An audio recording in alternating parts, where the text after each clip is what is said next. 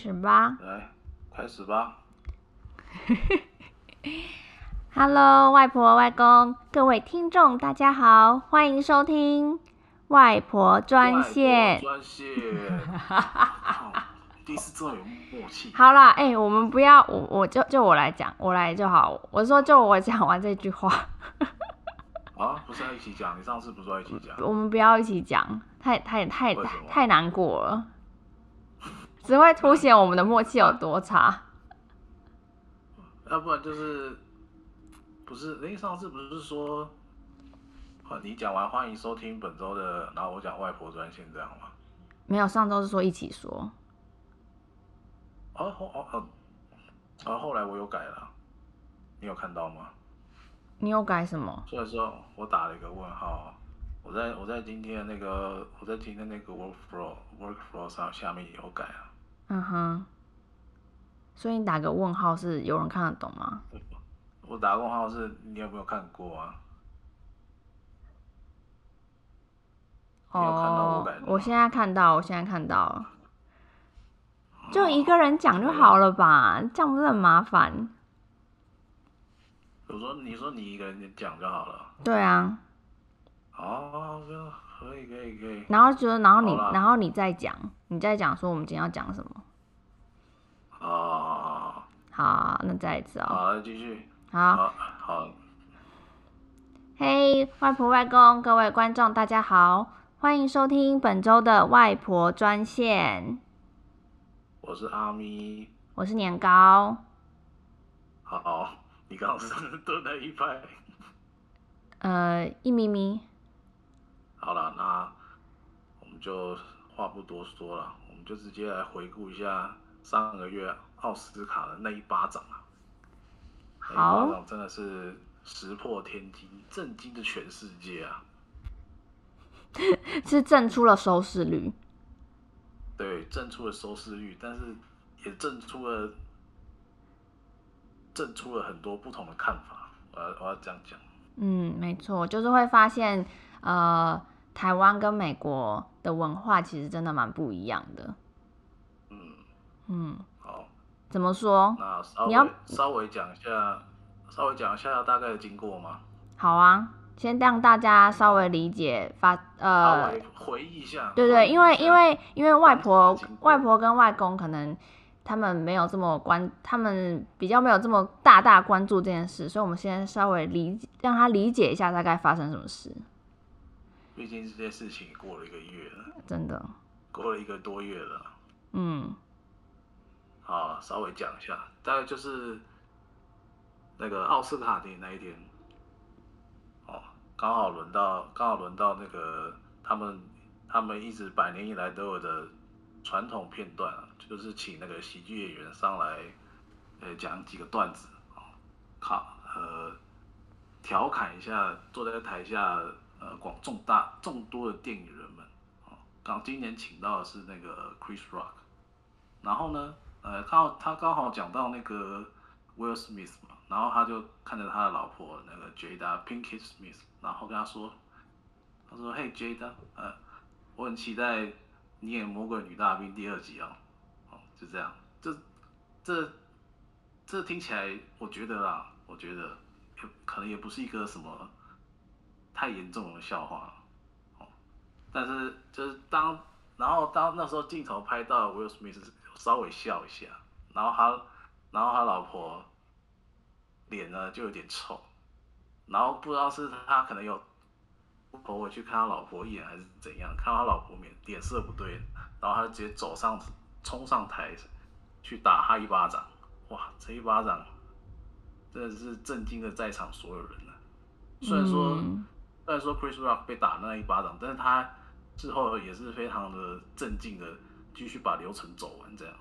嗯，对啊，我记得他，我记得他就说，呃，哇，就是他，他在震惊之后的一次，就是大家过一刹那，他就说，呃，哇，这肯定是可以是什么让奥斯卡收视率最高的时候。那果然呢，就那个时候，那个时候肯定是冲到最高点了。嗯，因为毕竟。在奥斯卡这几年来，收视率是越来越差啊，他们面自己典礼本身面面临到的争议也不小，这个可以等一下再来讲。嗯哼嗯，当然之后呢，之后保全是要把他是保全本来要把他请走的，但他要拒，他是他本人拒绝，就是 Smith 本人拒绝被请走，然后再后来就是拿到那个最佳男主角嘛。嗯嗯，但是后来他他上台也是。也是充表表情充满了懊悔嘛，那也是流泪向呃在是在座的许多电影人道歉嘛，嗯，然后重点是大家还起立鼓掌嘛，但是但是但是我后来发现说，就是有看到其实威尔史密斯并没有对。那个 Chris Rock 道歉，他他的确，他应该是就是为公众、对公众、对呃对这个主办对主办单位，但是他并没有对 Chris Rock 道歉。他是事后才有在呃他个人的 Instagram 上面道歉。对对对对，好，之后过了一阵子嘛，过了一阵子，哎，奥斯卡才决定说，好像是前几天的事情啊，才决定说。嗯呃，要 ban 他十年，嗯，就是禁止他十年十年之内参与奥斯卡任何活动，这样，嗯哼，然后在这事前，他自己也向影艺学院请辞了会员的身份，那也就是说，这一巴掌让他十年没有工作，这样，这是非常的惨，嗯，而且而且是不是说，呃，可是他是说他是说他不能实体或是线上参加这个活动，但是他的影片是还可以入围的。可是是这样讲没有错，但是但是他打这个巴掌，你觉得对他的形象已经很已经非常非常伤害，你觉得还有人会找他来拍片吗？呃，你这么说，是也没错啦。不过你知道人，不过你知道人都是健忘的。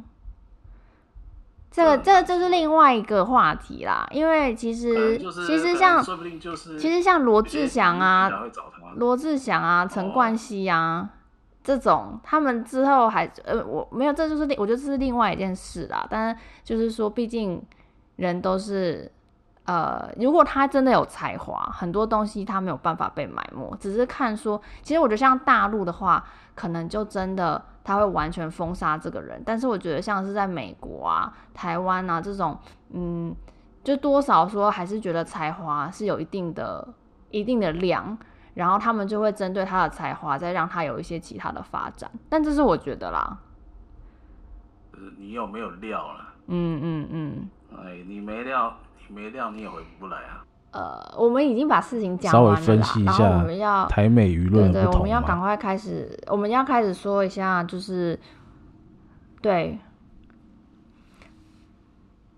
对啊，然后也分享一下，可能我们在网络上就是看到一些呃一些影评啊，然后分享，所以就是大概是中西方哪边不一样，然后我们再讲一下自己的想法。好。啊，不然从你先啊，从你先讲好了。好啊，嗯，我这边呢看到其实多半是我，呃，多半是就是美国人这边嘛，然后他们都都不支持威尔史密斯，因为呢，他们觉得威尔史密斯这样子有失专业。呃，等一下，我觉得我讲的好烂。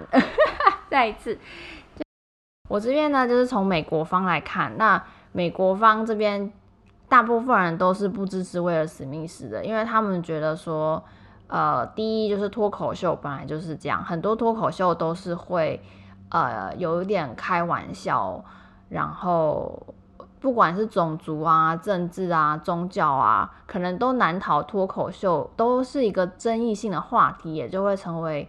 呃，脱口秀的一个题材，当然很多人都会讲说，可是呃，Jada 是生病啊，怎么会有人用生病做开玩笑呢？呃，我其实本来也是这样觉得，因为我是觉得说，不管怎么样都不应该拿人生病来做开玩笑。有人说，呃，Chris Rock 并不晓得这件，不不晓得他生病这件事。如果但是如果他真的不晓得，就代表他并没有做功课，因为 Jada 在过去几年其实都有呃说这件，就是都有站出来，就是跟大家讲说这件事情对他困扰很大，然后也呼吁大家说，如果碰到这样的事情，或是身边有这样的人，要怎么帮忙他们，或是帮助自己。呃，可是 Chris Rock 开的，可是就像呃之前其实那个、呃、阿米有跟我讲过说，说其实这个玩笑，呃仔细去看，并不是说呃很很很真的很夸张、很糟糕的玩笑，因为 Chris Rock 在当中提到的电影，其实。呃，里面的女生剃光头，其实她是很英勇的去作战，也树立了非常好的形象，也这也是让就是呃，也只是让就是这个电影表现出，其实男生女生都是可以做出很好的，就是捍卫国家啊之类的精神。所以这个玩笑呢，好像就又如果当我们知道说这个玩笑里面的内容，好像就不是说真的很很。很不可原谅，但是我觉得就算不可原谅，我觉得也不能打人。嗯，不过我的想法我等下再说。那美国人的部分真的就是大部分人都是很不赞成威尔史密斯这样做的。好，那对对对，那我们现在先让阿咪来分享台湾人的想法，大部分台湾人的想法。其实，其实台湾人，台湾这边的媒体都嘛是。只只写说啊，可能 Chris Rock 讲一个很糟糕的笑话，然后 Will Smith 上去打他，然后下面你你就算你你就算去点现在台湾一些媒体的脸书嘛，下面留言都是说打得好，打死这个嘴贱的男人这样。对，下面你看，你看，我有看到一票，下面一票留言，下面的留言可能就是什么真男人，然后什么就是要对打爆这种嘴好嘴炮的男人什么的。然后看他变十年，就说啊，奥斯卡不过就这样吗？对，我那什么，我支持支持语言暴力这样。嗯，但是这个笑话，我老实说，真的就还好，真的根本根本不到什么，不知道什么很严重的语言暴力。嗯、有时候你去那些新闻下面留看的留言，说不定才叫真正的语言暴力啊。嗯嗯，对对，你是留了下面比那个笑话还难听啊。其实，其实他其实就是我觉得啦，为什么会有会有这种看法？可能就是我觉得就是资讯接收的程度不一样了。你可能不知道当时为什么他 Will Smith 会想打这个巴掌，他当时的心理状态是怎么样。直到我后来，我是后来，我上我上 YouTube，嘿，嗯呃，没关系，你先说，你先说。直到后来我去上网看了一个，我平常我在追踪那个 YouTuber。叫好机车哦，他们他也是专门在讲一些稍微讲一些日本呃不是日本靠北我在讲什么美国一些嘻哈文化或者是一些流行文化的一些可能故事啊八卦或新闻这样，他他他那个时候也有讲，稍微分析一下为什么会打这一巴掌。嗯哼，那他怎么说？大概在两年前吧，其实那个时候 Will Smith 的婚姻状况就不是很好，当时就处在一个。分居的状态，只是可能很，只是那时候可能很多人就已经知道，就可能那时候已经不是什么新闻这样。一直到两年前，他老婆在自己的脱口秀，哎、欸，也不是这样脱口秀，就是谈话性节目了，嗯哼，叫 Red Table Talk。这个节目的性就是什么都讲，就是从从家庭、婚姻，甚至到什么性生活，就是什么性癖好，什么都讲。这样刚好就有一集啊，他就请她老公。就是 Jada 请她老公上来节目谈谈一下他们两个婚姻状况，就是在就是在全国观众面前想要进行一个怎么讲疗疗伤的过程吗？然后就就在这一集呢，就是 Jada 公开向她老公坦诚说，她有肉体上的出轨。什么什么疗伤过程啊？就是。就是聊聊他们的婚姻状况啦，为什么会到分居这个状态？你说他约威尔史密斯，就是想要上他的，对对对对对对对对，就是在全国全美观众面前这样，也是很敢呢、欸。这种事情通常不是都私底下在家里自己讲吗？嗯哼，你你想想，这种就就有点小不合理，但是他是名人，所以嗯，我也不知道。好，反正就是她向那个自己的老公坦诚自己出轨的事情，而且这个出轨对象不是别人，嗯、就是她儿子最好的朋友，嗯哼，叫 August。然后他把他们出轨，他把他两个人出轨的经过讲巨细靡遗、一清二楚。其实，其实可是哎、欸，可我有去看呢，可是我觉得也没有到那么巨细靡遗啦。就是他其实就只是说，对啊，嗯、没有，我知道，我知道你的意思，但是也没有到那么巨细迷啦。他也只是用两几两三句话就带过了，你不要讲，你不要误导观众。然后就是好，后来就是总是要有个原因嘛，就是你出轨总是要有个原因嘛。结果他就说，我只是想要在 feel good。嗯哼，可能他这我也不晓得，他只是想要我想要在 feel good。嗯哼，然后这时候哇，那个镜头刚好 take 到他的 Will Will Will Smith 的脸，真的简直是臭到了极点。哎、欸，没有哎、欸，我跟你讲，我觉得你夸张，就是很尴尬啦，就是对啊，对啊，但是就是很尴尬，但是就是、嗯、就是表情很复杂，也不是说很臭，嗯、就是表情非常的复杂，嗯、不知道该哭还是该笑。你怎么在全国观众面前跟我讲这个事情？嗯哼，对，然后就是在这个节目之后啊，哇，他威尔史密斯的名声一下子就也也要说降降到降到荡到谷底这样吗？就是越来越差了。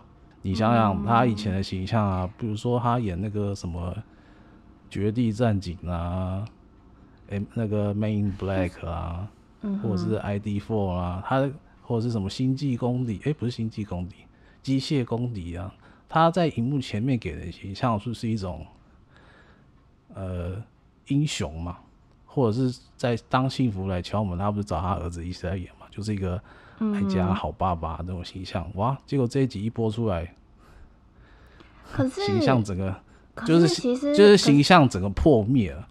但是等下，就对对，可能对可能是他的对，可能是他的粉丝这样来讲。就是你你跟我说的这个 YouTuber，我有去看，然后你那个影片我有去看，可是说我不确定大就是很多全美国人就美国人是怎么想，但至少我我有去。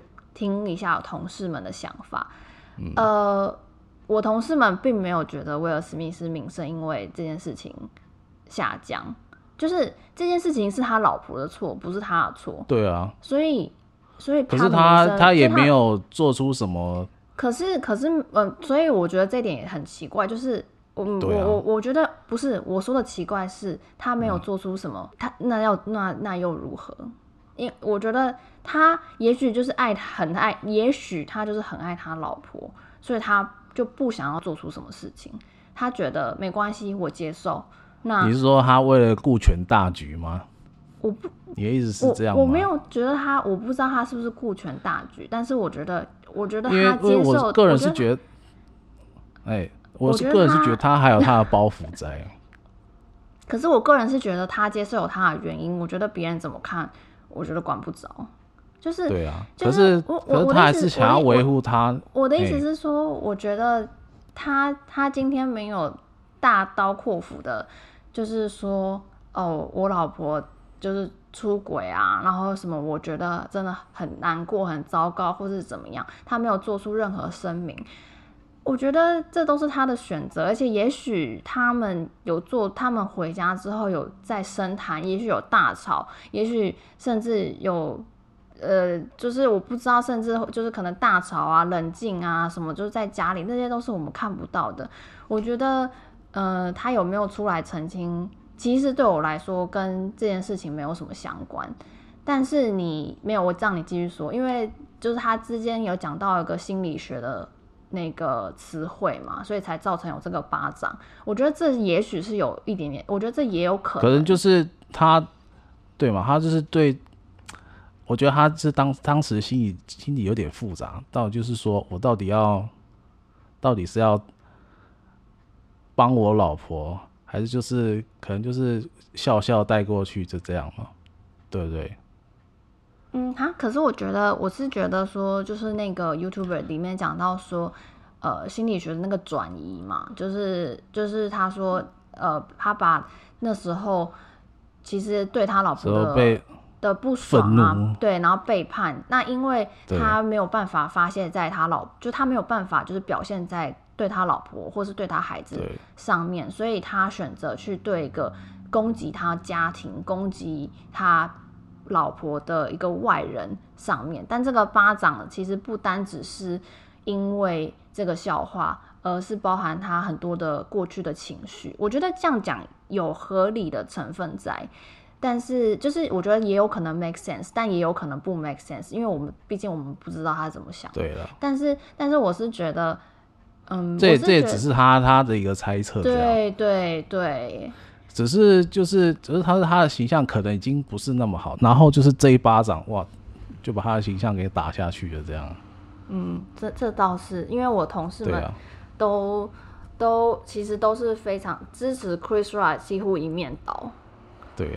就是就连他今年不是因为演那个那个谁的爸爸，那个那个两个网球名将嘛，那个威廉斯姐妹嘛，演他的爸爸，就连他爸爸也不是很赞成他那一巴掌。哦，就说就说他爸爸可能有人可能言语侮辱到他女儿这样，他也只是会挺身出来骂人而已，也不会到动手。对啊。所以他是对他动手的动手的这个举动非常的不认同啊。嗯哼。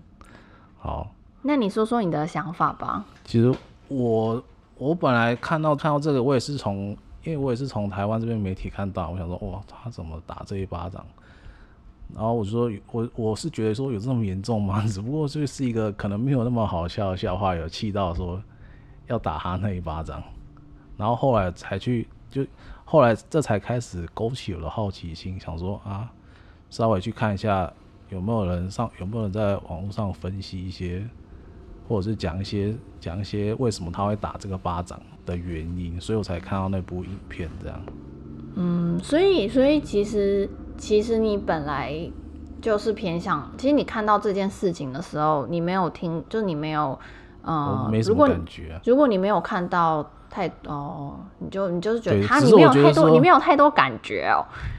对，这是看到当下我说哇，真的还假的，在奥斯卡上面打这一巴掌，或者把你只是把。那你后续就是我说，如果你没有来看，如果你没有，你如果单纯就是这件事件的话，你你会怎么想？就是你不要看就是其他人的解析。嗯，我只是觉得说打这一巴掌还是非常的不妥啊。你在一个，嗯嗯，你在一个全国人都会看的电影上面，比假如说我在，比如说我在，你看到谁在金马奖打这一巴掌，哇，那个人大概被封杀。嗯，对，其实我我我看的时候，我也这样觉得。虽然说他已经被封杀了。对啊，我我是觉得没有啦，我是觉得说，反正不管怎么样，你先出手就是不对。那，嗯，没错，你你可以用不同的，你可以真的是用不同的方式去。表达你的不满，因为言语跟肢体就是两回事。他今天用言语这样子，你你好，你如果真的是很义愤填膺，然后你就是觉得他怎么可以这样，你从你走上台，把麦克风就是请他给你麦，就是说你可以给我麦克风嘛，然后你当着大家的面，请他跟他老跟他老婆直接道歉，说因而且这个笑话并就是直接说这个笑话并不妥，因为。呃，Jada 是因为身体健康的关系，那你觉得他的家，他觉得他的妻子被冒犯，直接叫他当众道歉。我相信这都就是一定有千百种更好的方法。对对，这在这在美国行得通，这可能在台湾行不通。哦，真的、哦？典礼会直接被中断，然后你就看到进广告这样。哦，这 在美国可能行得通，就是说你直接走上去，然后叫他道歉这样。对对对，而且而且而且，就像你说的，就是。这打这巴掌啊，其实也是有点显现说奥斯卡并不再这么神圣，因为如果在一个很神圣的地方的话，不过这有另外一个想法，就是如果这么神圣的地方开这样的玩笑，但其实这个玩笑我们就就像我们说，好像也真的没，而且也没有特别，这个玩笑真的还好，而且也不是也每一年都马在开玩笑。怎么就只有他会上去打人，对不对？顶多就是喜剧、嗯、那个。不过不过不过，这喜剧演员讲个烂笑话被嘘而已嘛。不过我觉得这不是这样说，因为因为因为因为可能每个人的点不，嗯，我我的意思是说，笑话的好坏，对啦，笑话是有好有坏，但是我的意思是说，不能说其他的笑话别人没有上台，别人没有上台是他修养好，有些笑话可能真的就是不好笑。对，我要讲的是这样，我的意思是说，就是，对，不好笑，你可以虚他。哦，对啊，对啊，对，但是但是不代表说这个笑话是代表说你可以讲的，对对对对对。对对，不代表说你可以上台打人呢。对啊，好，然后我我我跟你讲，我在就是你，我后来也有看到一个 YouTuber，然后他呃，他也是我常常关注的 YouTuber，他叫做哎，我现在一时怎么找不到了？哦，他是那个。JR JR Lee，嗯，他会讲也是讲很多呃美国的一些事件，然后也讲一些，有时候也会用英文讲一些呃他觉得很棒的内容。那他也有针对就是为了史密斯这件事情讲说，为什么台湾跟美国观众反应大不同？其中有一个地方我觉得很有趣，就是他讲到了一个心理测验，你想不想听听看呢？请说。好好好，反正这个心理测验呢，就是说，啊、呃，他给你四个图形。然后，请你依照喜欢的程度依序画出以下的图形。但是因为你看不到图形，所以我就用叙述的。第一个图形是三角形，就是一个三角形。第二个图形是一个正方形。第三个图形是一个圆形。第四个图形有点难形容，但是它就是像骆驼的两个驼峰的样子。它有，好，我看到。哦，对对，就有一点像。我可以边看一边。啊，但是我们要让我，我们也要让观众听啊。OK OK，对对，它是一个驼峰，就是有一点像屁股的形状。对，你就说那个倒过来的 B，躺下来的 B 就好了嘛。哦，你真聪明。对，躺下来的 B，好，你太优秀了。好，你想一下，然后你跟我讲。现在是要我画吗？你不用画，你可以心里脑子里想说哪一个是你最喜欢的图片。哦，所以我现在是要讲出一个我最喜欢的图片吗？对对，你就讲说你喜欢、哦、你你最喜欢你依序画，你依序如果画的话，你会画先画哪个，再画哪个，再画哪个？哦，好，我现在是要跟你讲就对了。你现在对你现在是中文不好吗？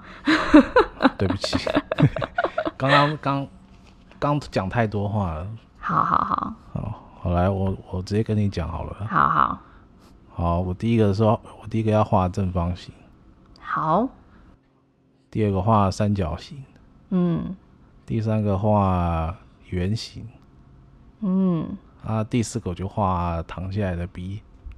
哦，哎、欸，你你真的蛮不，看来你蛮美国人的、哦。好，就是呢，啊、这个其实每个图形有不同的代表你重视或是具备的特质。第一个三角形代表的是企图心，嗯、第二个正对企图心，然后正方形代表的是原则，圆、哦、形代表是圆融，那第四个呢，躺下的 B 代表的是性欲，对，所以代表是性啦，哦、不是可能没有到性欲，代表性，然后，哦、然后呢，呃，就是有。一些资料就就他们就有一些小统计，然后就说其实呃百就是台台湾人大部分亚洲人、台湾人、东方人都会偏向选择圆形。好，其实呢，我第一个也是选择圆形，因为我觉得我其实当下没有多想什么，因为我是觉得圆形最好画，它一笔就可以完成。这，其实其他也一笔可以完成，但是如果你一笔完成会不容易画的。好看，我觉得圆形是最随意，然后最容易画出来的图形，所以我先选择圆形，然后我才选择、嗯、呃三角形、圆，然后正方形跟那个躺下的 B。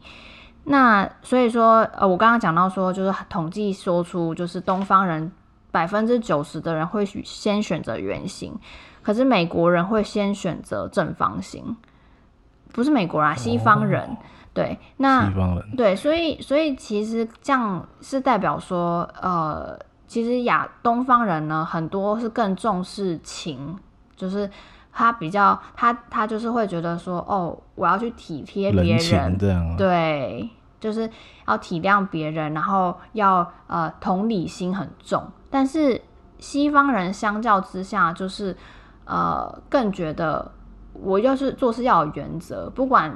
我再跟你好，如果你抵触到我的某些原则或某些事情，我就不想要再继续跟你，也许这个合约或是这件合作什么的。嗯，对，我是觉得蛮有趣的。嗯，是有点合理。对啊，我应该要把我应该要躺下来笔放到第三个才对。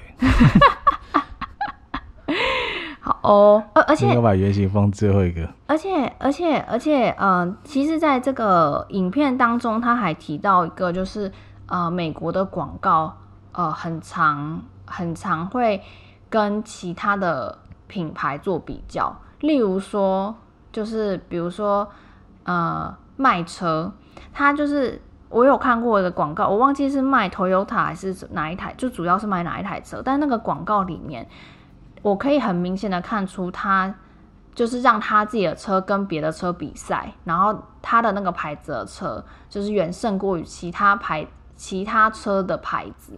但是我，其实基本上我看到这个广告的时候，我第一个反应是，我第一个反应是，你为什么想要去借由贬低别人来让自己变得更高，我我觉得基本我是那时候我的反应是，我觉得这个广告很不很不合我的胃口。然后，嗯、我觉得我们在做任何宣传的时候，不应该是去贬低别人来提倡自己。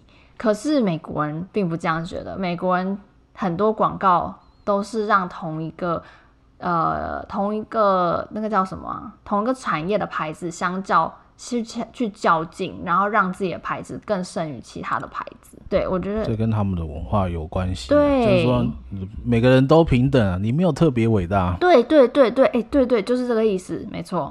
你没有特别伟大，就是说也也不是说像我们东方这样会有一些迷信权威，对对对，屈服于权威的这种想法。嗯嗯。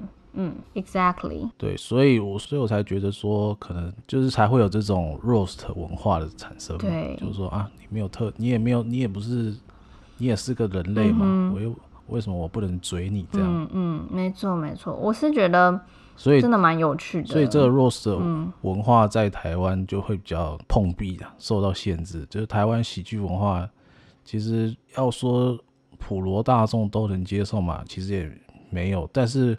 粉丝确实有变多了。嗯，哎，我也不晓得哎。本来本来台北就只有一间，本来台北就只有一间 comedy club，就是专门让你讲那些 stand up comedy。嗯哼。然后到现在后来好，现在台北好像又多了一间。是哦。多了一间是那个伯恩开的。嗯嗯嗯。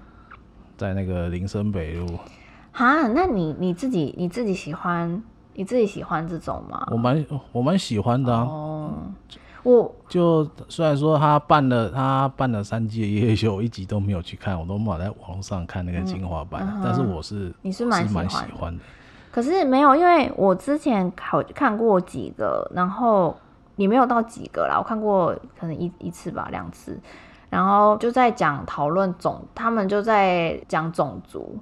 可是我我我可能我可能还真的还不是很习惯，因为我就觉得，嗯，我就觉得说不习惯那种冒犯别人。对对，然后我就觉得说，我觉得一点都不好笑啊！我觉得，可是可是下面就真的很多人在笑，而且就是就算是那些种族的人，他们也同样笑得很开心，所以我就觉得，嗯，这可能真的是文化上文化上的不同，跟你心理接受的程度不同。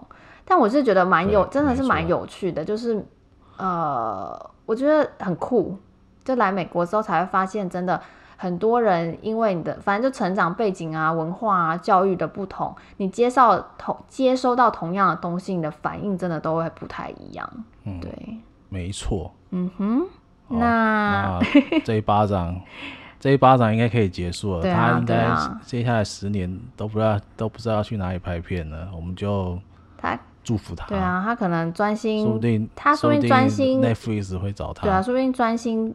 我觉得 Netflix 不会，Netflix 也也不会找他，因为他因为 Netflix 的片基本上也会报奥斯卡奖。对对对对对对，这次还蛮多的。犬三季吗？哦，还有个什么关于音乐的？完完蛋！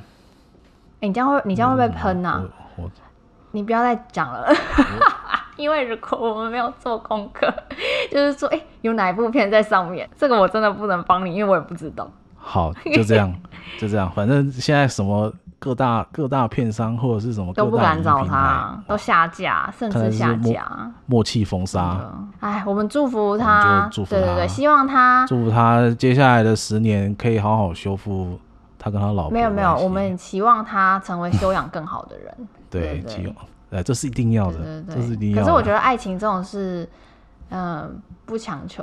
因为他老婆也都这样了，我是觉得他老婆在事后也没有也没有说什么，对啊，支持他打这一巴掌。我觉得是，我觉得对啊，好惨。我觉得他老婆绝对不可能再说支持这一巴掌，但他至少要就是可能感谢，就是说，嗯，他出来讲个话嘛。对，我觉得他老婆好像你不能什么话都没说。嗯，对啊，搞得好像我很不挺你。哎，对他就是就是真的没有很挺，没有很挺自己老公。对啊，所以那不如离婚啊，对不对？好，这都是后话，这都是马，我们就祝福他，这都是马后炮。我说我们这样是马后炮，别人，我们就祝福他接下来的十年。好，你不要再祝福，你已经祝福很多次了。好了好了，可以了，停止停止。他他蛮需要，他其实他蛮需要的。是人家人家很有钱呐，人家活到老都算了，不需要我们的祝福。好，好，那好来。接下来我要来分享我的诗词时间，外公你要认真听喽。对，好，我帮他回答。好，好，讲完八卦要来听认真，就是上一下国文课。今天我要讲的是《凉州词》的其中一首，《凉州词》有两首，然后其中一首它是王之涣的作。嗯，好，我先来念一下：黄河远上白云间。一片孤城万仞山，羌笛何须怨杨柳，春风不度玉门关。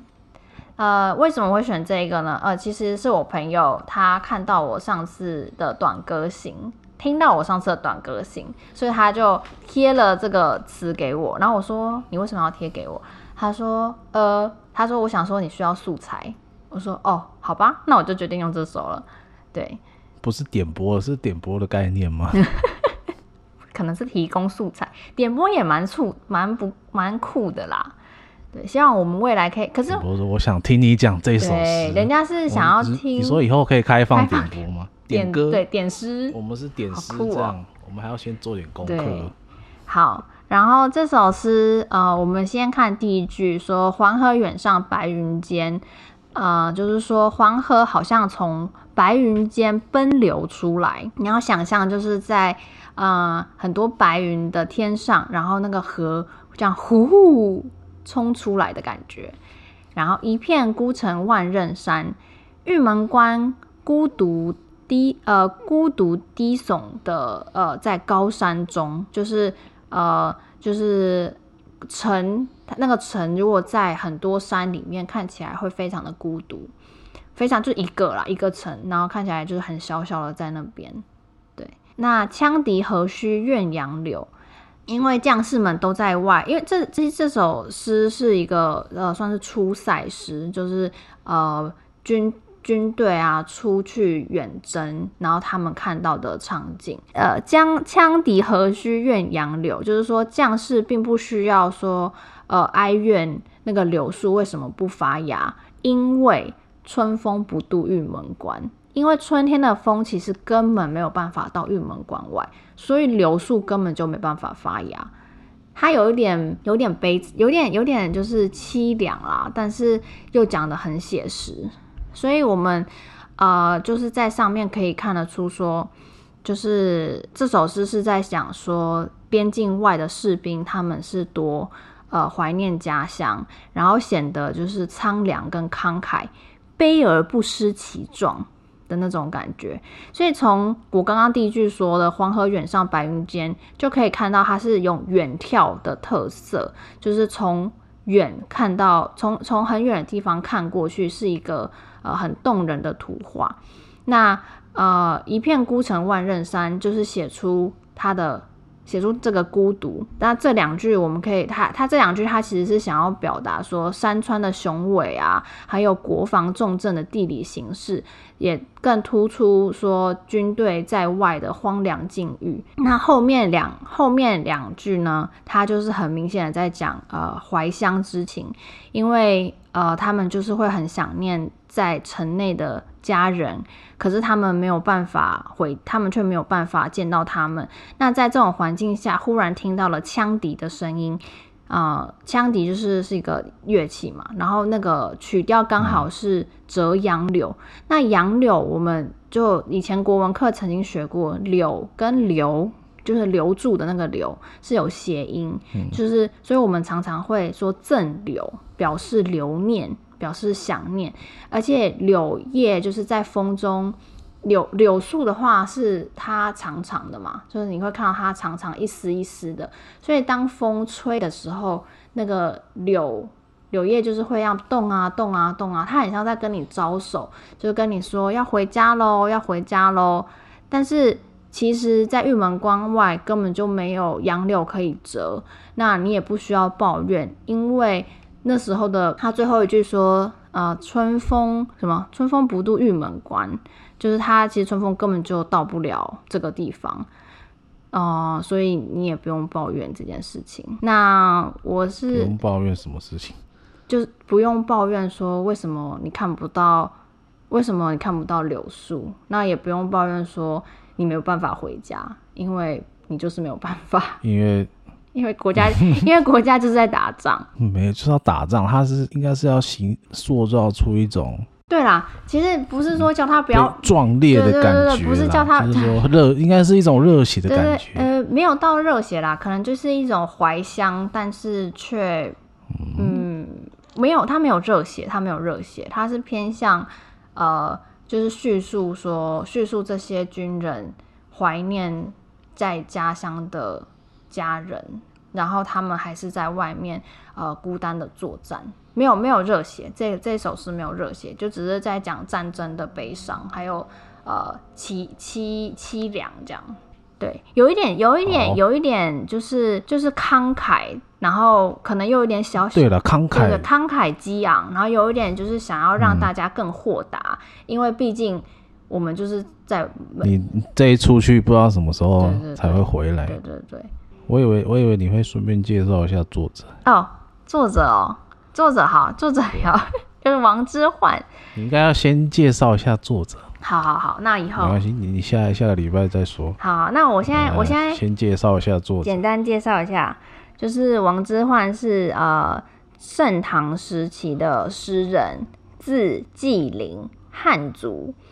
他就是多半以他就是以那个边塞诗为名，善于描写呃就是边塞的风光啊。其中很著名的像是登呃登鹳雀楼，这是念登鹳雀楼吗？就是白日依山尽，白日依山尽，黄河入海流。嗯哼，欲穷千里目，更上一层楼。哦、哇，我竟然还记得起来。不错，国文老师继续爱你。好。对。谢谢。好，那其实今天歌词时间就到这里。好，那今天就这样吧。啊，就感谢大家收听本周的外婆专线。我是阿咪，我是年糕。我们下礼拜再见喽，拜拜。拜拜。